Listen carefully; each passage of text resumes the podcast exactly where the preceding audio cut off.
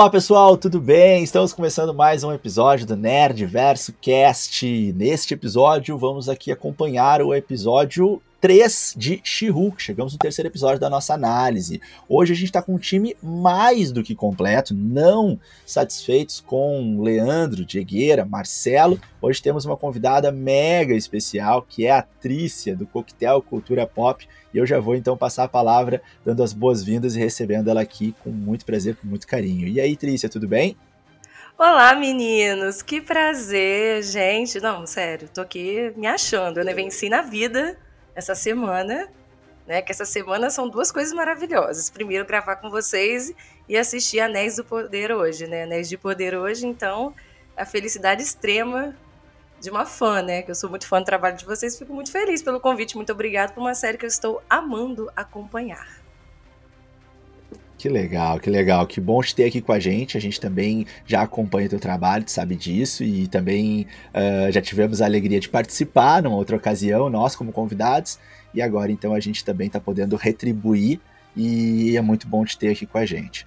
E também temos aqui, claro, né, os nossos parceiraços aqui, o Leandro e o Marcelo. E aí, Leandro, tudo bem contigo, cara? Cara, tudo certo, como a Trícia falou ali, episódio gostoso de assistir.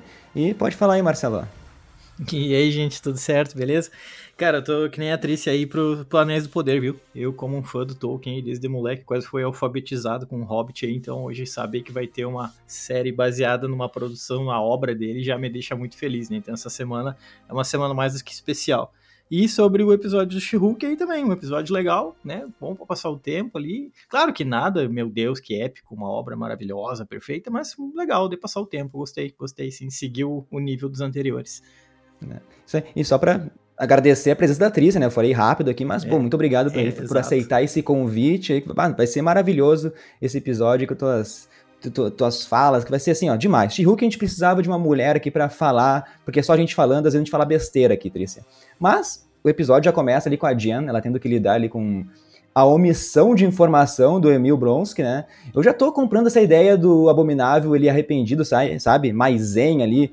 Eu acho que vai ser legal esse vilão nos Thunderbolts, né? Pra contrastar, assim, com um grupo meio louco, sabe? Mas o melhor de tudo nesse começo, para mim, ainda é a Jenna, ela quebrando a quarta parede, falando direto com o público ali, dando a real, né? Tá todo mundo querendo participação especial na série, em She-Hulk. Na verdade, todo mundo quer participação em tudo que a Marvel faz, né? Mas eu quero que a Trícia comente, né? Porque o humor da série tá muito legal e nesse episódio aí foi mais uh, sobre. No episódio passado, na verdade, né? Foi sobre o mercado, do, a mulher no mercado de trabalho. E esse nesse episódio eu achei muito genial as alfinetadas, assim, desses fãs chatos, sabe? De certa forma, assim, nas frases preconceituosas que eles falam ali durante o episódio. Até anotei algumas, né?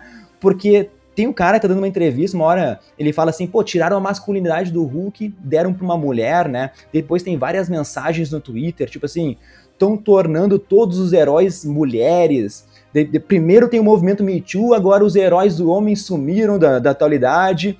E depois tem, ah, tem várias frases, né? Tem lá, encontre uma razão para cancelar She-Hulk. Olha a que nível chegamos, né? E a última frase que eu peguei lá é por que tudo tem que ser melhor, tem que ser mulher agora? Então, para mim a diretora, ela foi assim, genial para de, de, colocar isso na série, sabe? E tu, Trícia, que é a única pessoa assim nesse podcast que pode dizer realmente como uma mulher se sente com essas frases, eu te dou a palavra agora. Cara, o que eu mais gostei, que eu já vou adiantar, é que eu não sei se vocês sabem, mas a roteirista desse episódio também é roteirista de Rick Mori, foi de alguns episódios. Então a gente sabe como fazer uma piada sabe, ácida. E, ou às vezes não tanto, né? Ela parecer bem sutil, mas no final ela é bem de cutucar, assim, o seu coraçãozinho. E eu gostei muito, porque isso é uma coisa muito frequente quando você conversa com os nerdolas. Nerdolas que eu falo é a maioria desse pessoal que ou leu um ou outro quadrinho só na vida, ou agora só acompanha filme da Marvel de 2008 pra cá e ainda não sabe nada, e, ou vê vídeo de YouTube, né? Vamos falar a verdade. Alguns criadores de conteúdo que explicam algumas coisas, aí ele acha que só existe aquela explicação eterna. E isso é muito legal, porque she é um quadrinho que eu não li muitos, eu li alguns, e eu adorava essa quebra dela de quarta parede, dela ser bem empoderada, dela ser bem diferentona, e ela ser diferente do Hulk. Porque eu fiquei imaginando o seguinte: é, para ser uma versão mulher do Hulk, ela teria que ser o Bruce Banner de saia. Tinha que ter o mesmo é, tipo de pensamento, mesmo a forma de agir, e ela não tem. Ela é muito badass, eu falo. Ela é super, sabe, resolvida, super tranquila, e isso mostra no primeiro episódio, né? Vocês falaram isso muito bem lá atrás. É, no primeiro episódio que vocês comentaram, né? Que ela conseguia controlar os poderes tranquilamente porque ela não tinha. Ela sabia controlar a raiva que mulher tem que controlar. E eu, por ter a mesma profissão dela, a gente entende como é isso, sabe? Você tá numa situação e o cara tá explicando para você aquilo que você sabe, o que você tem que fazer, né?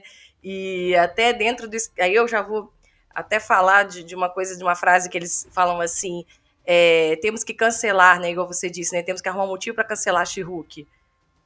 Todo mundo agora tem que ser cancelado, né? Então, assim, é, é tudo agora tem que ser um motivo para você ser cancelado ou você ser super aceito. E eu acho isso muito legal, que, que a série tá mostrando nessa piada de, tipo, olha, gente, vamos com calma. É, a gente não é Azim Bracinho, né, que eu chamo muito de Falcão e Soldado Invernal. A gente não está aqui para falar disso. Eu também não sou é, WandaVision. Eu sou, eu sou mais próximo de você. Eu sou aquela série procedural semanal que você assiste. E eu tô aqui para te dar um outro, outro momento e você reavaliar o seu momento Marvel também. Eu acho que a série traz isso. Reavalie seu momento Marvel. Boa, boa, perfeito. É, eu, eu gostei bastante dessa, dessa, dessa parte, assim, que a, a, ela, ela fala uh, no início da série, já uma primeira alfinetada, quando ela fala ali das participações, logo que vai entrar a vinheta dela, e ela fala assim, ah, essa série não vai ter muitas participações. Não, peraí, vai ter o Banner, vai ter o Abominável, tem o Wong, daí ela fala, mas não vamos esquecer sobre quem é a série, né? Então, isso também acho que tem uma, uma afinetada aí desse humor ácido que, que, que, que tu ilustrou bem, Trícia, no sentido de também ter muito isso às vezes, né? Essa, uh, os homens não, não estarem, muitos de nós, assim, preparados para para ver as mulheres como protagonistas e aí querem ficar se metendo, querem ficar aparecendo, tem que estar tá junto, tem que estar tá ali no meio, tem que estar tá ali na frente. Eu acho que teve um pouco também essa, essa pegada aí nessa, nesse primeiro momento. É, ou dizer que ela tem que estar na frente se for para romântico, né? Se for para romântico, né? Que eu esqueci de comentar. Ela só pode perfeito. estar ali também se ela for a peguete do cara. Cara, não, eu também achei um momento muito legal, porque na verdade eu adoro quando as séries elas trabalham com esse tipo de, de assunto tão sério e triste, assim, às vezes eles trazem isso de uma forma meio cínica e, e bem humorada, assim, eu acho isso muito genial, cara. É, eu lembrei daquilo ali, nesses, quando eu vi essa cena ali do Twitter, né, eu lembrei muito de The Boys, cara, né, como The Boys também traz muito essas questões, né, sociais atuais, assim, de um tom bem é, satírico, assim, e tudo mais, achei legal. Eu lembrei muito também ali, cara, lendo aquelas mensagens, eu lembrei quando saiu Capitã Marvel, cara, né, quando saiu Capitã Marvel, que a Brie Larson sofreu, né, com esses é, comentários de toda essa gente que foi para cima dela, ah, porque eu não gosto dessa mulher, porque eu não gostei dela, e inventando que era por causa da, da personalidade, a atriz não tem personalidade, a atriz não tem... Falei, mano, para, cara, para, sabe, não, não, não fica inventando coisa, não fica inventando moda, então achei que o episódio começou bem, cara, essas quebras de quarta parede, assim, a lá Deadpool, acho que funcionou muito, muito, muito bem. Né? E, e, é bem isso que a Trícia falou, sabe? Às vezes vem essa galera que não conhece os quadrinhos nem nada e vem chorar ali e fala: ah, agora inventaram uma, a She-Hulk da vida para colocar. Mano, o negócio é mais velho que sei lá o que. Tá? Tem quadrinho aí da década de 60 e 70, né? Então, pelo amor de Deus. Aí começou bem, na verdade, para mim, essa foi a parte mais alta do episódio, assim. Eu gostei bem mais desse início. Mas é isso. Não tem roteiro podcast. Se quiserem voltar a algum assunto aqui, podem se meter, tá? Não tem é, problema. Mas, Maravilha. continuando aqui, falar do caso paralelo ali, né? Nosso caso da semana, digamos. Ô, tem ô, uma Leandro, trama. Fala, fala. Só, antes de tu entrar nesse assunto, eu só queria fazer um comentário da iníciozinho rápido ali que eu achei muito divertido, que foi a rede social do Wong ali, quando aparece no celular da amiga dela, né? Que aparece ali a rede social, e nessas horas a gente tem que parar, pa, pausar. É, é, o LinkedIn, né? A gente tem que pausar essa hora para olhar, porque ali sempre tem os easter eggs pra gente que gosta de brincar, né? Então eu pausei ali no celular, tava no, tava no trem, assim, indo trabalhar, e aí pausei ali para olhar, e aí tá, tem ali, né, a, a, o que, que ele já fez, o que, que ele é e tal, e aí tem ali conexões em comum. Aí tem uma conexão em comum só no LinkedIn dele, que é com o Bruce Banner. o Wong só fala com o Banner, ele Sim. só é amigo do Banner no, no LinkedIn, né? Não é amigo de mais ninguém no LinkedIn. eu não reparei nisso, cara. Não reparei, deixei passar batido. Só isso, só isso. Mas, mas segue daí. Mas tem mais coisa, ele tem mais coisa. Diz lá que ele se mudou para Camartage, né, para administrar a filial da Target, foi bibliotecário por 11 anos, né? E antes de, de ser promovido ali ao cargo de Mago Supremo. O inteligente da Marvel que ela nunca coloca ali os anos, né? Senão depois qualquer errinho já vira uma bagunça, o pessoal cai ali em cima, né, atriz? É. é. Eu só queria falar que Tatiana Maslany tá assim, gente, abraça essa mulher. Para quem acompanhou todas as temporadas de Orphan Black, eu não esperava menos dela, entendeu? Eu não esperava menos. Aquele momento que ela tá lá com aquela cara nervosa, ouvindo aquilo tudo, que a menina tá falando, a assistente dela, né, liga e fala: "Olha, você tem que controlar a história, tá falando isso e aquilo outro.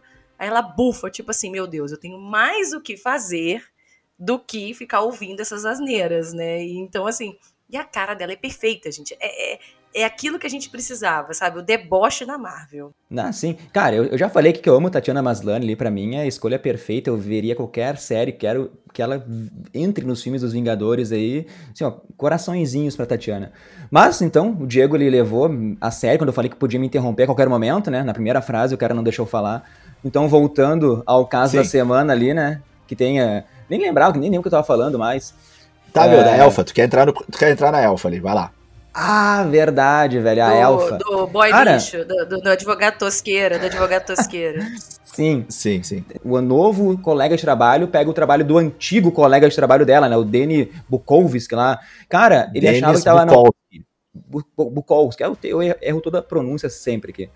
Ele achava que namorava a Megan T. Stallion. Cara, assim, ó, cara gastou uma grana preta ali com ela, né, com a mulher. Em primeiro lugar, eu quero pedir que perdão passada. aqui ao público, porque eu nunca ouvi falar dessa Megan. Então, depois eu pesquisei, né, eu vi que ela é uma rapper, ganhou diversos Grammys aí, mas pelo visto a atriz você já conhece, né, mas eu quero saber se o Marcelo, se, se ele conhecia essa atriz aí, Cara, não conhecia ela, não não tinha ideia de quem era, não conhecia, então eu não vou ficar tentando nem enrolar, tipo, não, eu conhecia, não tinha ideia de quem era, mas achei legal, achei muito interessante ainda as duas vezes em que ela tentou mudar o caso, se transformando, né, primeiro no advogado, falando, não, vou voltar atrás aqui, não vou, não vou abrir caso nenhum. Isso foi e depois, demais, E depois o juiz, né, ele fala, olha só, vou, vou voltar aqui, então, então vamos, não vai ter mais caso, vou mudar de ideia aqui. É, achei muito divertido, cara, achei um negócio super espontâneo, assim, não esperava por aquilo. E a relação que tem com aquele advogado, otário lá, o Bukowski, né? É, ele também, assim, né? Então, a, a, forma com que os dois ali se, é, trouxeram isso pra história, achei que encaixou bem direitinho, deu para dar umas risadas. Eu achei que foi o momento mais bem humorado desse episódio. É o momento em que houve essa interação entre ela e ele, né? É só um detalhe, cara. Talvez eu esteja viajando, talvez eu esteja indo bem lá é, atrás, mas assim, o nome desse, o Bukowski, Cara, não é possível que seja coincidência, mas eu toda hora fiquei pensando, cara, será que eles fizeram isso em homenagem àquele escritor americano lá, o Charles Bukowski? Charles. Porque é porque ele é, pô, os escritos daquele cara, ele trata a mulher que nem lixo naqueles escritos dele, né? Então, assim, é, eu pensei, cara, será que não é andando na mesma onda? Ele vê a mulher ah, mas... como objeto sexual, né, cara, nos livros dele. Então, eu imaginei, será que de repente não é um, um certo easter egg ou apenas uma coincidência louca? Ah, e eu que tô ah, viajando, ser. né? Sei lá. Mas, o escritor é de que, é de que de que ano? Porque esse Bukowski ele já tinha nas revistinhas em, em 80, se não me engano. Não, não, Bukowski é antiguíssimo, cara. Ele nasceu em 1920, ele morreu já no, na década de 90, ele fez um sucesso hum. ali na década de 60, 70, sacou? Então, é... talvez então, seja coincidência, viagem minha, mas na hora eu lembrei dele e falei, cara, mas é uma coincidência bem coincidência. Eu acho que o, Bus o Bukowski, ele é falado uma vez em algum episódio de Mad Men, que quando eles estão tratando ele no final dos anos 60 eu acho que tem alguma relação que a Peg até comenta o nome dele em algum escrito dele, assim, isso me veio agora na memória. Sim. Mas sim. eu queria comentar uma coisa, que é a escolha do ator que faz o Pug, né, o advogado que teve que pegar esse caso. E assim, gente, o momento que o vou chamar ele de advogado pé no saco, tá? Porque eu, eu não consigo imaginar ele com outro nome.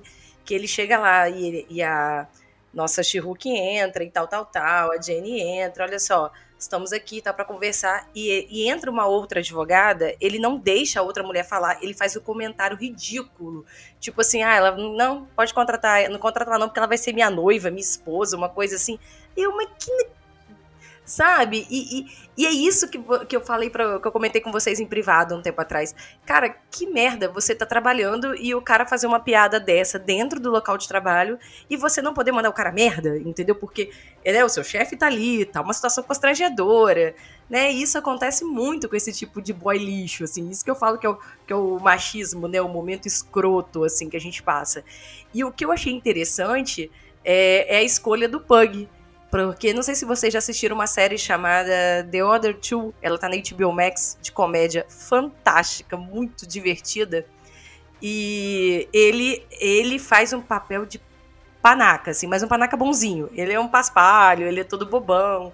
Então acho que escolheram o ator certo pro momento certo, gente. É, é espetacular isso. Parabéns pela escolha de elenco novamente. E só uma curiosidade, né? Aquela mulher que entra ali, né? É a Jen, ela também trabalha junto com a Desculpa, ela trabalha junto com a Jen, né? Não lembro o nome dela agora, mas ela trabalha com ela nos direitos dos sobre-humanos ali. E ela tem essa participação mega rápida. Ela não, não aceita esse caso da Elfa, mas ela existe nas HQs, né? É uma inimiga da Jen ali.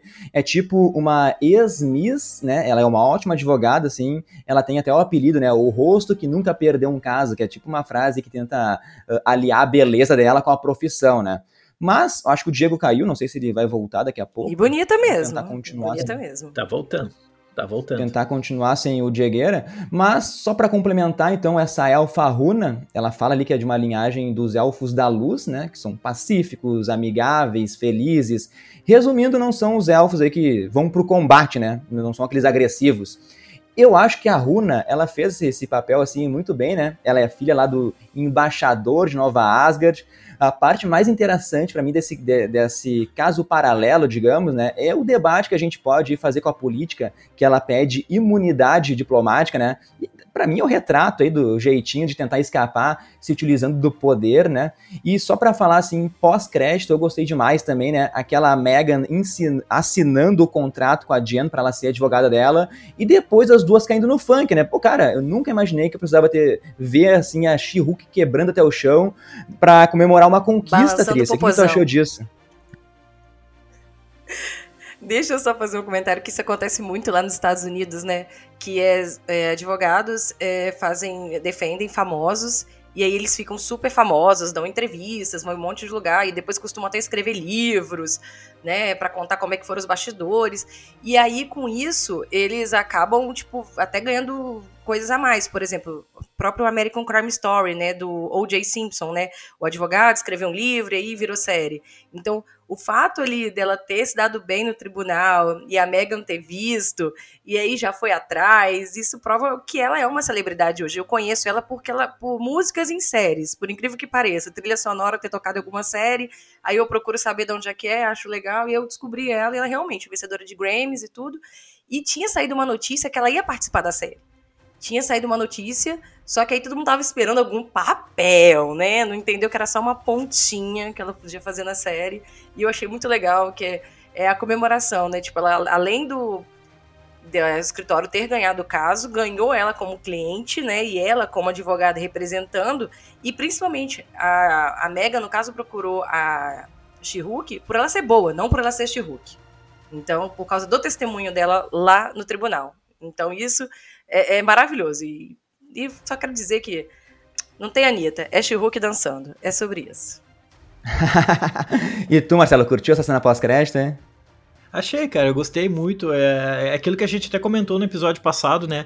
É, tinha gente reclamando das cenas pós-créditos. Ah, porque são cenas que não, não, não influenciam em nada, são cenas que não, não, não enfim, não agregam em nada. Falar, ah, para, cara, mas é uma série de comédia, uma série engraçada. Então, as cenas pós-créditos a gente espera isso, da mesma forma que acontece nos filmes, né? Então, achei bem legal, achei inusitado, não esperava aquilo. Pô, achei muito doido, cara. Tá muito divertido as cenas pós-créditos. tá muito divertido. Eu tava lembrando das outras duas, assim, e as três cenas pós-créditos estão demais. Pô, primeiro episódio, né? Captain America, fuck! Depois tem a segunda cena pós-créditos que eu achei muito divertida, ela carregando lá as bombonas, ajudando. E depois agora essa, ela rebolando até o chão, cara, e dançando e curtindo lá. Cara tava demais. para mim, essas três cenas pós-créditos estão muito, muito boas, assim, adorei. E é isso, é o que o Marcelo falou. Não, não é épico, não é continuação do episódio, é diversão, é o toque da série é ela sendo ela mesma. Uh, não sei se foi dito aqui na, na, na, na quando não estava aqui, é, mas uh, ela, ela teve, teve aquela fala dela, e isso é um pouco mais para frente, mas eu queria comentar que acho que tem a ver algumas coisas que a gente falou, uh, que, que o pessoal falou assim, ah, você foi rejeitada pelos Vingadores, né? Vamos lembrar que a, a Jennifer, ela não quer ser super-heroína, né? Ela quer ser advogada, né? Então o pessoal fica o tempo todo relacionando ela com isso, né? Você foi rejeitada pelos Vingadores, né? E, e, e tipo... Gente, quem quer ser um Avenger? Não tem plano de é, saúde, é, é... não tem dinheiro, não tem salário. Verdade, verdade, verdade. Então, tipo assim, vamos lembrar que ela até então ela não é uma super-heroína, ela é uma advogada. Ela tá tentando seguir a vida dela como advogada. Deu um pequeno incidente ali que é ela ficou, virou Hulk, mas enfim, ela quer continuar sendo a Jennifer Walters, né? As coisas estão tentando tirar ela da rota dela e ela tá querendo se manter firme nos objetivos de vida dela, né? Então, só vamos lembrar isso, né, galera? Até então, ela não é uma heroína. Imagino que possa se tornar em algum momento, mas por enquanto ela quer se tornar uma advogada de sucesso, quer conquistar os objetivos aí pessoais da vida dela. Boa, boa. Mas vamos, né? O Wong aí virou personagem que aparece agora em todas as produções. Nesse episódio ali, ele me fez refletir um pouco que os magos, eles são super poderosos, mas também aí estão fazendo um monte de coisas terríveis, né? Porque, tipo assim, o Wong tirou o Abominável de lá só para ter um oponente para treinar, né? Para tentar virar o Mago Supremo. A gente tem aí uma constatação que durante Shang-Chi o Wong ainda não era Mago Supremo. Forçou ali o Blonsky, né? A lutar, na verdade, foi isso que ele fez.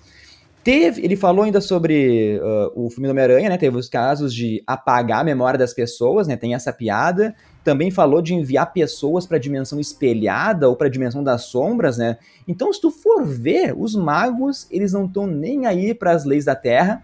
E a Jen, ela não quer saber nada disso. Ela quer encontrar uma solução para vencer esse caso.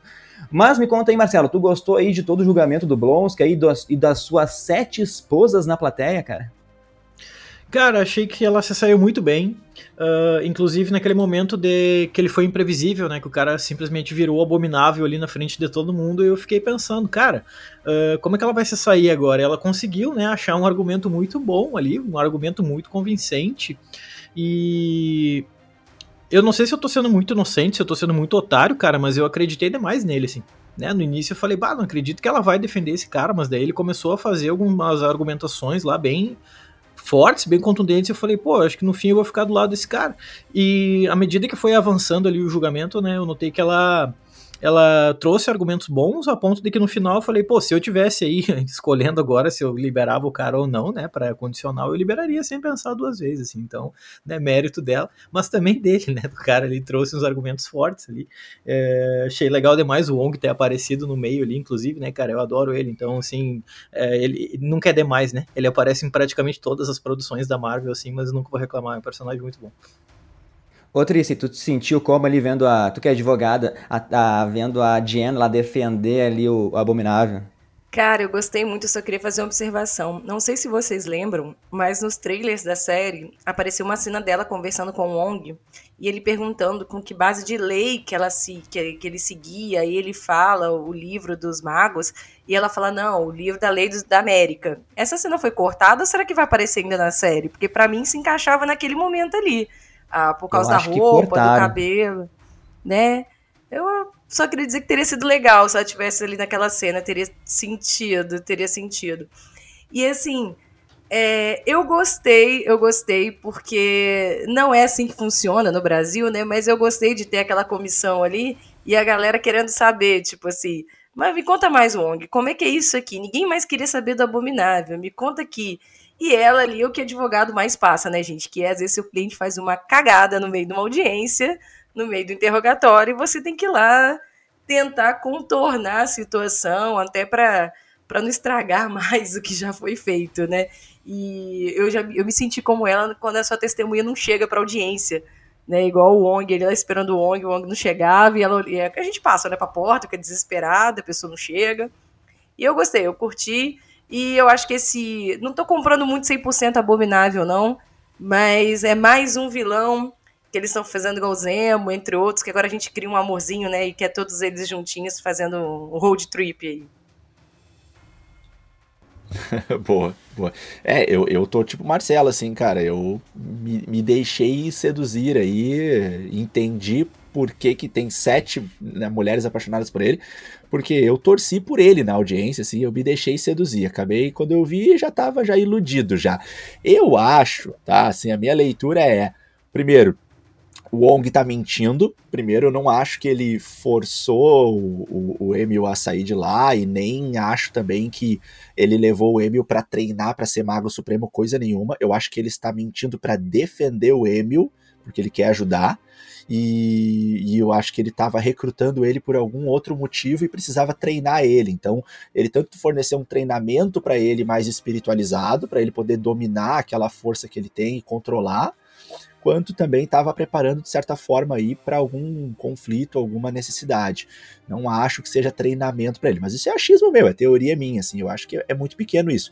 Eu acho que isso ele só disse porque ele entendeu a situação, ele entendeu assim, bom, eu preciso ser a testemunha que vai dizer algo contundente, que vai tirar toda a culpa dele para que ele possa realmente conquistar essa liberdade condicional. Então ele chamou toda a responsabilidade para ele e criou ali um, um pretexto, ali um, uma, uma, forma de justificar por que, que ele teria sequestrado, entre aspas, o, o, o, abominável. Mas isso é tudo teoria da minha cabeça, só uma forma de tentar explicar aí esses acontecimentos que começaram em Shang-Chi e que agora a gente está vendo esses desfechos. O que, que tu acha, Leandro?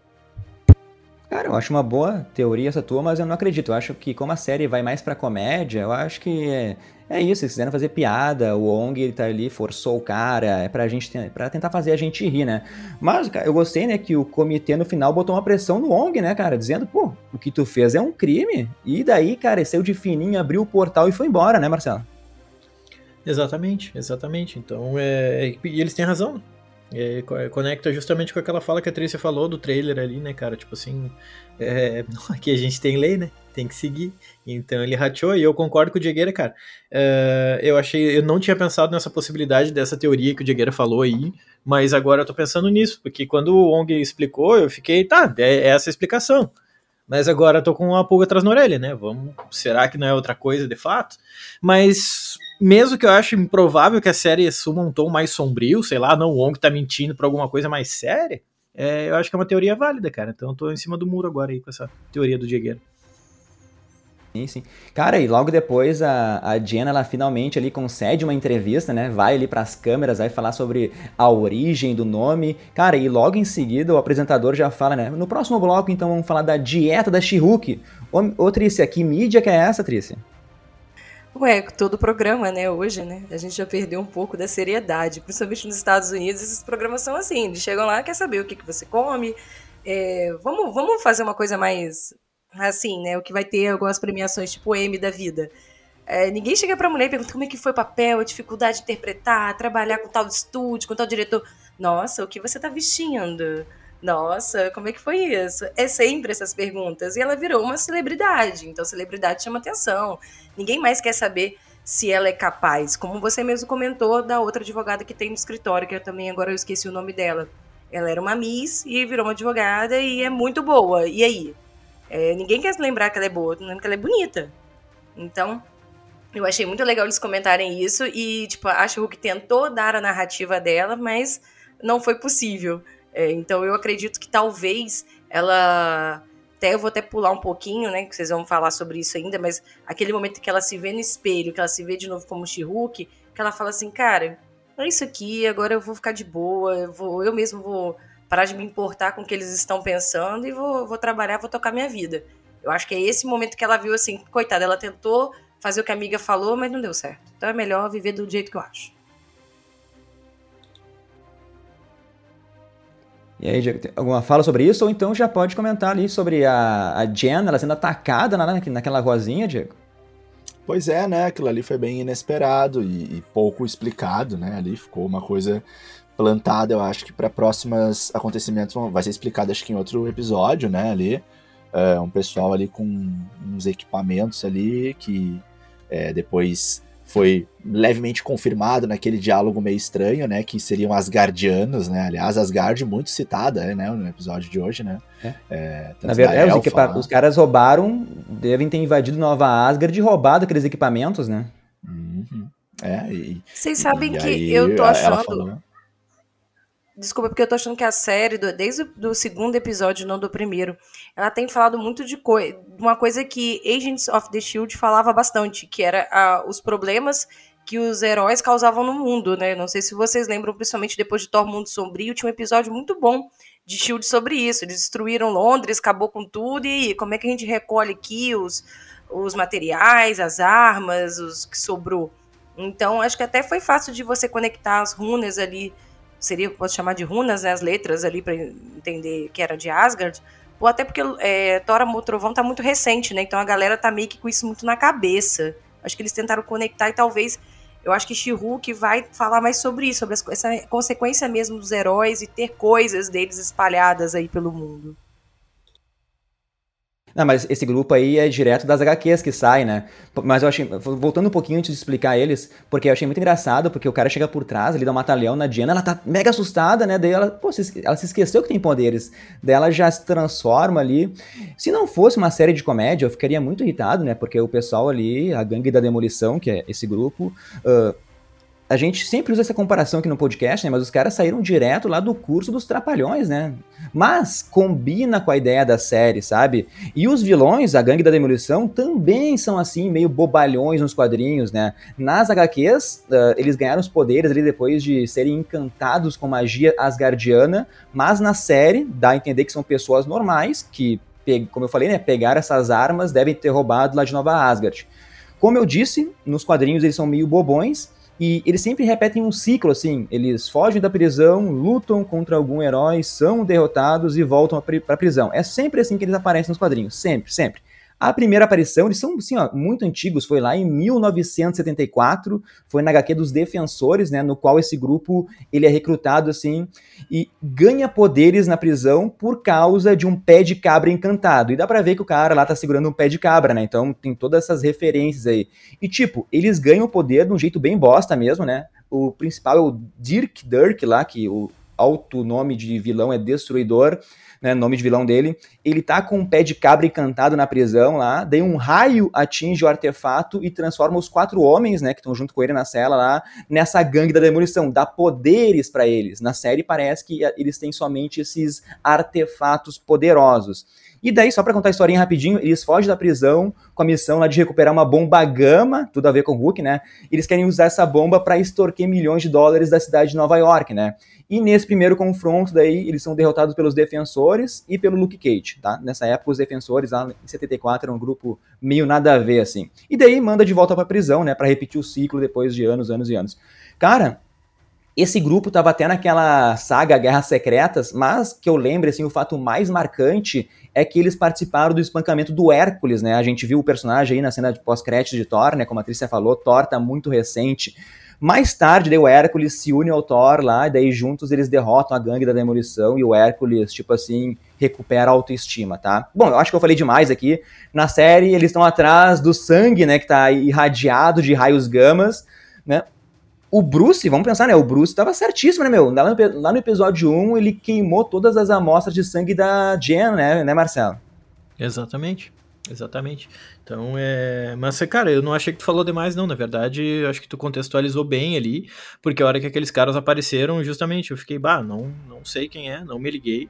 É, nunca foi muito a fundo nessa parte, mas então eu acho que foi uma, uma explicação bem clara, assim, e deixa até, né, mais. mais é aprofunda né, o conhecimento ali do, do, do, universo da Marvel, então trazer esses, esses vilões e eles vão trazer também ali, né, na hora que eles estão dentro do furgão, eles falam sobre, ah, o líder vai ficar, né, o líder vai ficar, o, o chefe, eu acho, eles falam, não vai ficar bravo com a gente que a gente não conseguiu, então já dá um espaço para uma nova trama que vai se desenvolver aí nos próximos episódios, né, talvez no próximo já, uh, de trazer quem é que é de fato a liderança e tudo mais, então Achei, achei bem legal essas novas possibilidades que a série traz. Só que aí fica a dúvida também, cara, com essa quantidade enorme de participações que estão tendo é, agora, mais esses novos vilões que apareceram do nada, será que não tem a chance também de fragmentar em várias histórias diferentes e depois, talvez lá no fim ter uma dificuldade para atar tudo isso daí no final, para ter, um, ter um, um, fim mais com mais. É, pô, esqueci a palavra aqui, mais sólido de repente, né? Ou ter, de repente, ter vários arcos e no fim não deixar algum meio em aberto, assim, não sei. Eu acho que sempre corre um risco quando tem várias tramas acontecendo, né?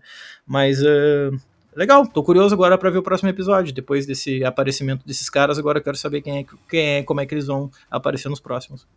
Uh, não, nada a acrescentar sobre essa parte. Eu só queria perguntar: vocês já falaram do QR Code desse episódio ou ainda não? Não, não, fala aí, mano. Boa, boa. É, então, duas curiosidadezinhas ali. Uh, uma delas é o, o QR Code do episódio. Ele aparece na tela do notebook do Pug, né? O, o advogado Pug. Ó, a Trícia tá voltando aí com a gente. Aí, Trícia, tudo certo?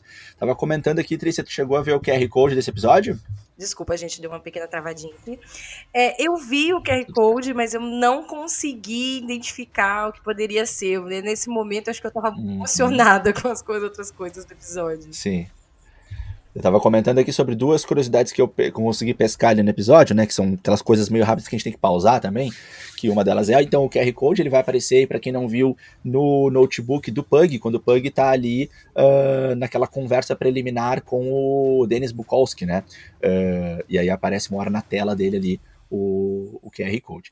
E também é, no início do episódio, mais para a parte inicial, não exatamente bem no início, mas mais ou menos no primeiro momento do episódio ali, uh, quando tá mostrando aqueles, uh, aquelas aparições na internet e, e em, em, em, noticiários, falando ainda sobre a questão recém da, do início da Jen é, defendendo o Emil e para onde que isso vai, como é que pode isso, uma monstro defendendo o outro, enfim. Tem uma hora que tá dando uma fala de um desses noticiários, até um fundo meio amarelo e branco, e aí tem aquelas notícias ali embaixo, sabe? Tipo CNN, tipo Portal G1, que fica passando aquelas notícias bem pequenininhas embaixo, e aí tem uma notícia da Titânia ali embaixo. Tá dizendo que a Titânia tá ainda lutando na justiça, mas que tá confiante na equipe dela que vai uh, conquistar o seu objetivo. Então aparece uma mensagem assim da Titânia ali embaixo, não sei se vocês tinham visto nesse oh, momento. Será que vai se concretizar minha teoria, Diego, que o Matt Murdock vai ser o advogado dela? Ah, é bem possível, cara. É, seria uma, uma, uma, conexão interessante. Uh, e uma última fala antes que eu passe a palavra, aí só para trazer o, o, meu tom de brincadeira e de comparação que eu gosto de fazer, que é uh, Bukowski, Denis, o chato, ele me lembra o Arthurito de Casa de Papel, assim, desse jeito chato e trapalhão, assim, o tempo todo incomodando, assim, mas ao mesmo tempo o tempo todo levando nos dedos, todo mundo queimando ele toda hora, né? Opa, cara, eu, eu tenho uma teoria de quem é o chefe. Não sei se vocês querem ouvir. Talvez eu fale, claro, me alongue um pouco aqui. Não, vai lá, vai lá. Não, queremos sim. Porque fica toda essa dúvida no ar, né? Quem é o maldito chefe aí da gangue da demolição? E começam as teorias porque um grande inimigo do Hulk nas HQs, né? É, é o Samuel Sterns, né? E tipo assim, a radiação gama concedeu sim uma, uma inteligência acima da média para ele. O Stan Lee é gênio, né? E, e, porque às vezes não é a força bruta assim que vai deter o oponente, que é o Hulk. Então, uma das consequências negativas do Stern, que ele a positiva é que ele fica mega inteligente, né? A negativa é que ele também fica com a pele na cor verde e o crânio dele aumenta, assim, só que fica meio esticado, sabe? Ele aumenta, tipo, meio cônico, assim, fica uma cabeça estranha, sabe?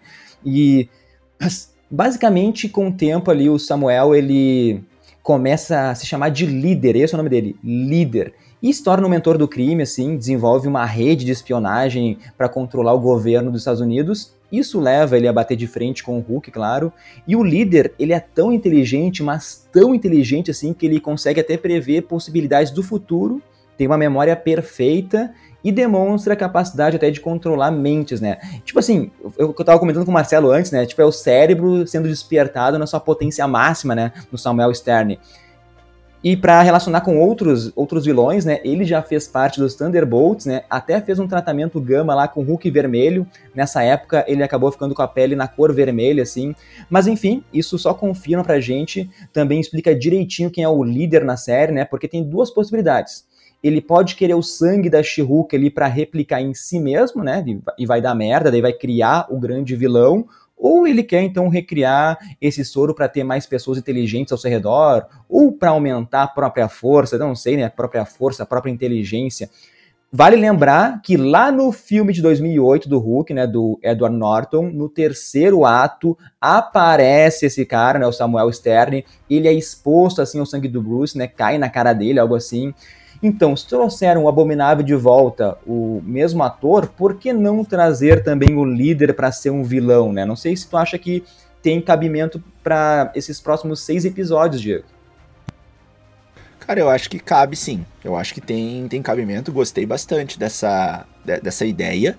É uma ideia, a gente não sabe se vai se concretizar, a gente nunca sabe para que lado vai, e por enquanto não tem pistas suficientes, mas eu acho que é uma ideia interessante, e eu pelo menos não consigo propor outra, né, assim, para quem vai ser esse líder, né? Eu sempre tenho bastante medo, assim, porque essas séries elas estão fazendo muito isso de começar com uma ideia bem legal e grandiosa e acabar bosta, né? Várias delas estão fazendo isso.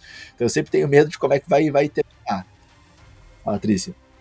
É, mas assim, se você for pensar que a série, por mais que seja comédia procedural, tem aquele espírito de séries procedurais, casinho semanal, tem sempre um, algo que acontece durante os episódios que vai culminar no último episódio da temporada, que vai ser o grande estopim né? No, no penúltimo ou no último. Então, assim, tem todo sentido para minha teoria. Porque você está apresentando hoje no terceiro, você vai ter um desenvolvimento no quarto. Pode ser que o Matt Murdock entre até por causa disso. A gente pode ser que nem defenda a Titânia, pode ser que tenha a ver com isso daí também. E é e pela própria she ser a she eu vou falar assim, ela não foi igual o Bruce Banner, né, que ficou sempre do duas, duas cabeças, né? Dois, duas coisas ali dentro dentro de um corpo só brigando pro seu lugar, ela não, ela tá confortável, ela não precisa, não teve esse problema.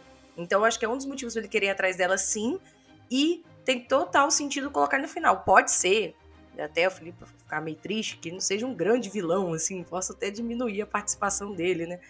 Tipo assim, que ele não seja tão megalomaníaco, mas tem todo sentido para mim ele aparecer no final, sim, da temporada. Seria maravilhoso botar pistas dele até o final. Boa. E o Leandro, só antes de devolver a palavra, no fim eu dei informação pela metade, né? Eu falei ali do QR Code, mas não falei para onde que vai o QR Code, né? O QR Code ele vai para uma HQ, que é a Savage Hulk número 2 de 1980 e que dá continuidade a, a HQ de número 1 ali, o episódio 1, na verdade, né, do que a gente viu. Um, e, mas enfim, eu não, não tenho maiores informações, eu só cheguei a abrir ali e, e visualizei esses dados. Não sei se você quer complementar alguma coisa a respeito. Não, essa HQ só mostra assim que é, a Jennifer tentando conciliar a vida dela no tribunal com ela enfrentando vilões e virando a she que é basicamente o que aconteceu nesse episódio, se a gente for ver, né? Então é uma HQ bem simples, assim. Eu só quero pedir desculpa pro pessoal, Baco. A gente, normalmente a gente grava de noite, porque de tarde tem uma obra incrível aqui do lado de casa que eu me perco no raciocínio, que a serra não sai no microfone, mas aqui é incrível, assim, ó. Então desculpa, porque, bah, eu tô me perdendo, assim, no que eu quero falar não. muito direto. Tá? Não, Pelo menos eu lembrei bem, de... Não, tá, tá indo bem. Eu me lembrei... Tá ótimo. De, de, Deixa eu falar, me lembrei de, outras frases de outros repórteres maliciosos, né, tendenciosos, que eles perguntam pra Jen uma hora se ela é uma das almas gêmeas, né, do, do, do Abominável, e uma hora pro, a, a, amiga da Jen pergunta assim, bah, estão dizendo que tu tá grávida do bebê do Abominável já? Ô, Trícia, como assim, né? Não, eu tô igual a você. Tem uma obra aqui do lado também, eu te chamei de Felipe. Olha que doida já. Já tô ficando trocando os nomes aqui das pessoas em volta da minha casa. É, o momento, o momento obra. Mas eu achei isso fantástico, porque é o que a gente estava conversando no início do episódio. O cara não pode confiar no trabalho da mulher, então ela não pode ser boa. Ela tem que estar envolvida amorosamente, tem que estar com ele, porque é mais uma que caiu naquela conversa que a gente sabe que em cadeia tem um Aqui, tanto, mas lá tem outro programa de correspondência nos Estados Unidos, aí os caras arrumam essas mulheres, faz seita, fica atrás deles, querem casar com eles, etc. Então, assim, eu achei sensacional. E, tipo, nossa, ela ficaria grávida rápido, né? Porque dá pra entender que é coisa de semana, né? Rapidinho, assim. Olha, eu fiquei assustada com isso. Eu falei, quero saber que programa de fertilidade é esse, porque, ó. Foi muito rápido. eu, pois é, eu também, eu achei legal demais, assim, justamente porque complementa aquilo lá que a gente falou lá no início, né, do Twitter, mostrar aquelas mensagens que teve lá, e, e cara, isso também é uma sátira do mundo real, né, no sentido que, tipo, é, quando é um, um homem tem um tipo de entrevista, quando é uma mulher fazendo a mesma coisa, daí ela caminha para outro lado, né, é aquilo como é que vocês falaram antes, caminha para roupa, caminha para namoro, e aí tu acaba sempre diminuindo, né, a mulher limitando ela a isso, então É, é muito louco a série trazer essa, essa parte. Uh, lá no início, quando eu vi os trailers iniciais, eu não imaginava que ia ter essa pegada assim. Então, isso para mim tá sendo o ponto alto da série. Deixa, deixa eu só falar das roupas dela, que você falou da roupa. Eu tô para falar isso para vocês. É, não sei se vocês repararam, lá no primeiro episódio, o Hulk zoa, né? Que seu melhor amigo vai ser o Elastano, né? Tipo assim, gente, ela trabalha como advogada, não tem como usar roupa de ginástica, né? Não vai não vai dar certo, né? Já começa por aí. Aí, se vocês, não sei se vocês meninos repararam nisso, mas ela sempre tá vestindo dois números maiores que ela. Parece que ela pegou, tipo assim, não sei o tamanho da, da esposa do Di, por exemplo. Parece que eu peguei um blazer do meu marido e coloquei e saí andando, entendeu? Parece que, ainda mais a gente tem que usar aquela roupinha formal e tal, e tem que ser bem costurada e tal, não sei o quê. Você vê que não tem jeito no corpo. Ela tá com paletó, parece que ela tá com cabide, parece que o negócio tá pendurado nela, assim.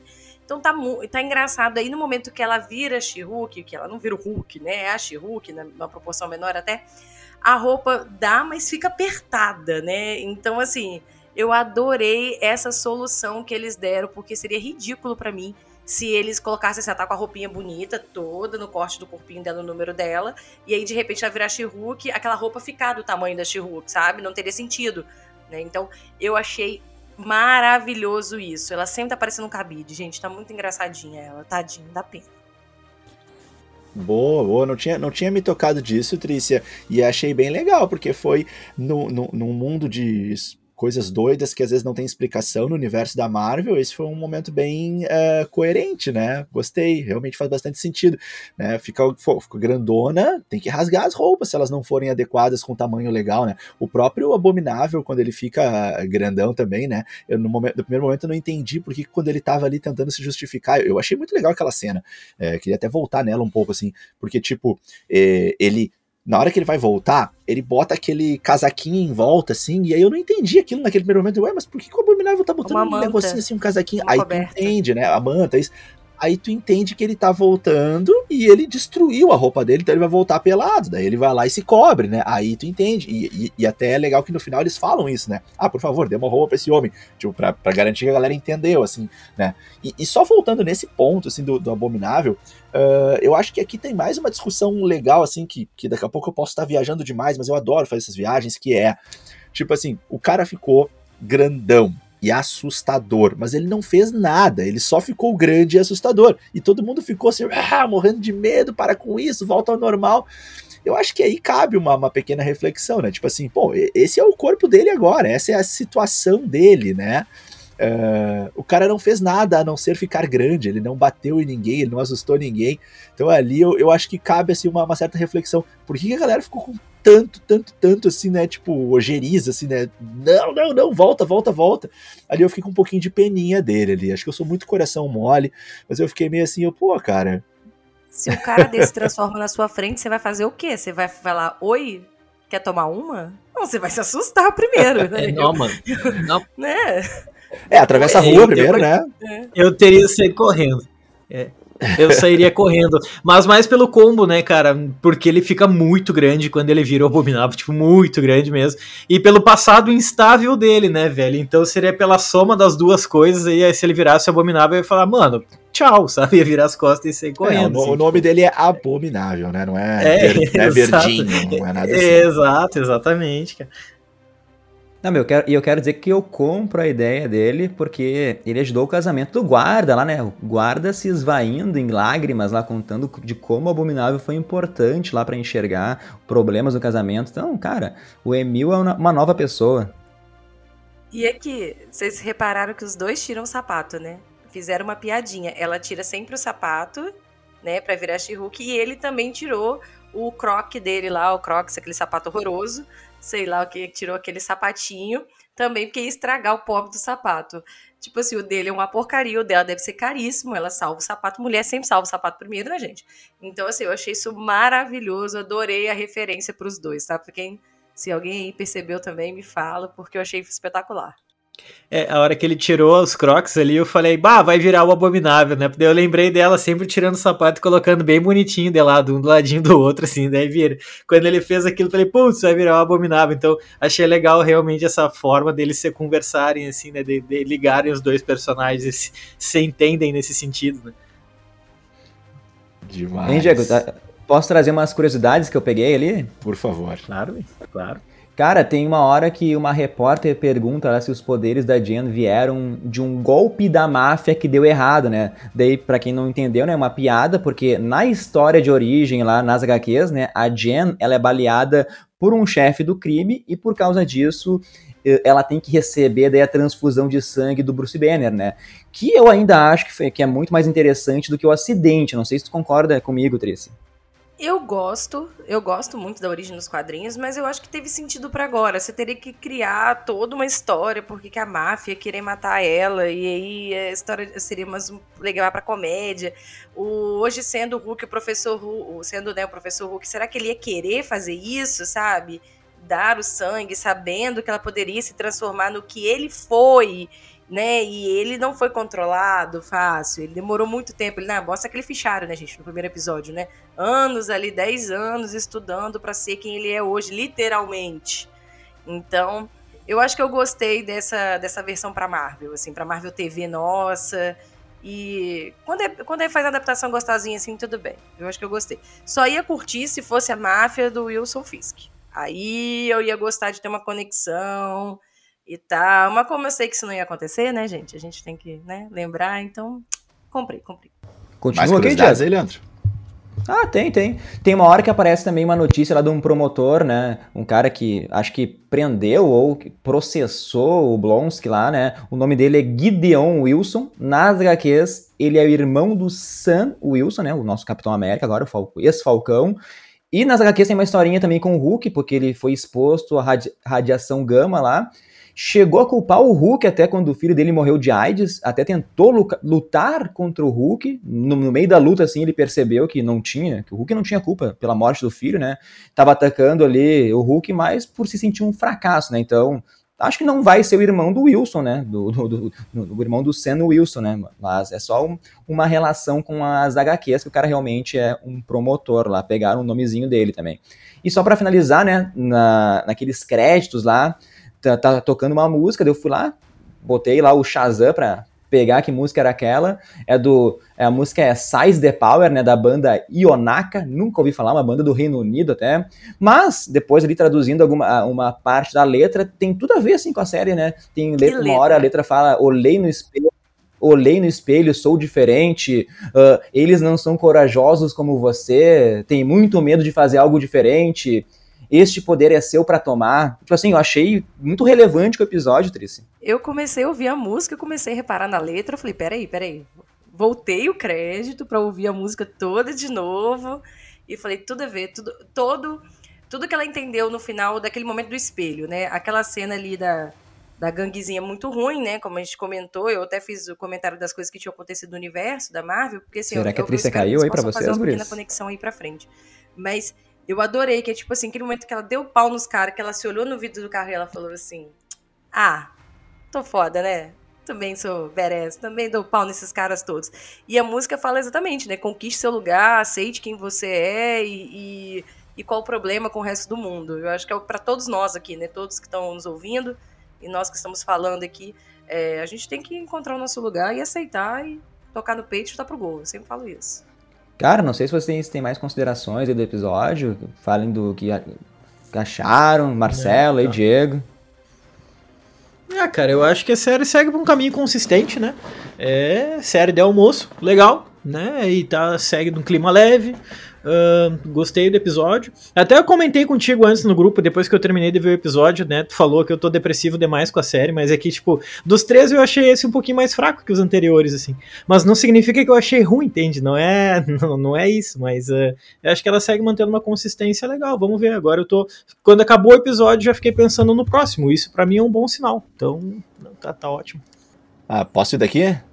Cara, eu, eu pra mim, Vai. eu. Bah, eu, pra mim foi o melhor episódio. foi o que eu mais gostei. Foi esse. Ô, louco. Esse pra mim foi o que eu mais gostei. Foi o que eu mais consegui rir, assim. Achei, achei que as piadas entraram bem. Uh, acho que eu tô mais acostumado ali com a dinâmica da, da Jen. Uh, e, e, achei que as piadas entraram bem demais. E, e mais uma vez, assim, é a piada e ao mesmo tempo é a cutucada, né? A alfinetada, é a piada ácida, assim, né? O tempo todo chamando atenção pra gente refletir aí sobre vários pontos assim importantes, principalmente nós homens assim sobre o mundo da, das mulheres, né, o que elas passam. Então eu, eu tô gostando demais, assim, da, da série, tô curtindo bastante mesmo. E, e acho que essa é uma boa, uma boa forma também de colocar as coisas, como o Marcelo falou, assim, a série não se propõe a ser épica, a série não, não tá nem indo tanto pro lado do super-herói, ela tá, é, na verdade, brincando com o mundo das referências da Marvel, fazendo a gente olhar para uma personagem que, que tá sendo construída nesse momento pra gente ali na Marvel Studios, que é a Jennifer Walters aí, Uh, e, e, nesse sentido a série tá muito gostosa de assistir. Agora, não estamos não, não, não vendo aí um, um ultimato, não estamos enfrentando Thanos. A gente tá vendo outra coisa. A gente tá vendo assim, dentro do universo da Marvel, a gente tá vendo assim uma história bem legal, bem divertida, bem gostosa de assistir, descompromissada. E, e nesse, dentro dessa, dessa premissa, eu tô curtindo demais, tô achando muito gostoso de ver, tô louco pra ver o próximo episódio. Cara, cara, eu tô contigo, total. E eu até tava comentando que é o que eu senti falta em outras séries. Por exemplo, Falcão e Soldado tentaram trazer uma coisa de consequências do universo dos super-heróis para as pessoas. É, Gavião Arqueiro trouxe isso no início da série também. Mostrou, por exemplo, quando a Kate Bishop conhece o Gavião. Você tem essas outras referências, mas elas vão se perdendo. Né? É, ninguém vai falando sobre isso. O Cavaleiro da Lua, ninguém falou nada.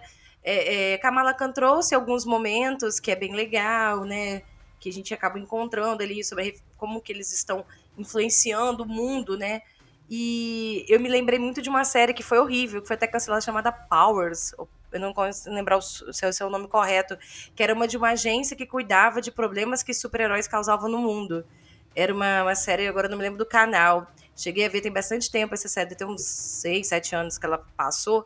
E, e eu tô gostando que eles estão trazendo essa ideia para dentro do universo do, da She-Hulk né? Que é, é, a divisão de heróis, né? A divisão para defender heróis, para entender esse pessoal que tem superpoderes e como é que a gente resolve.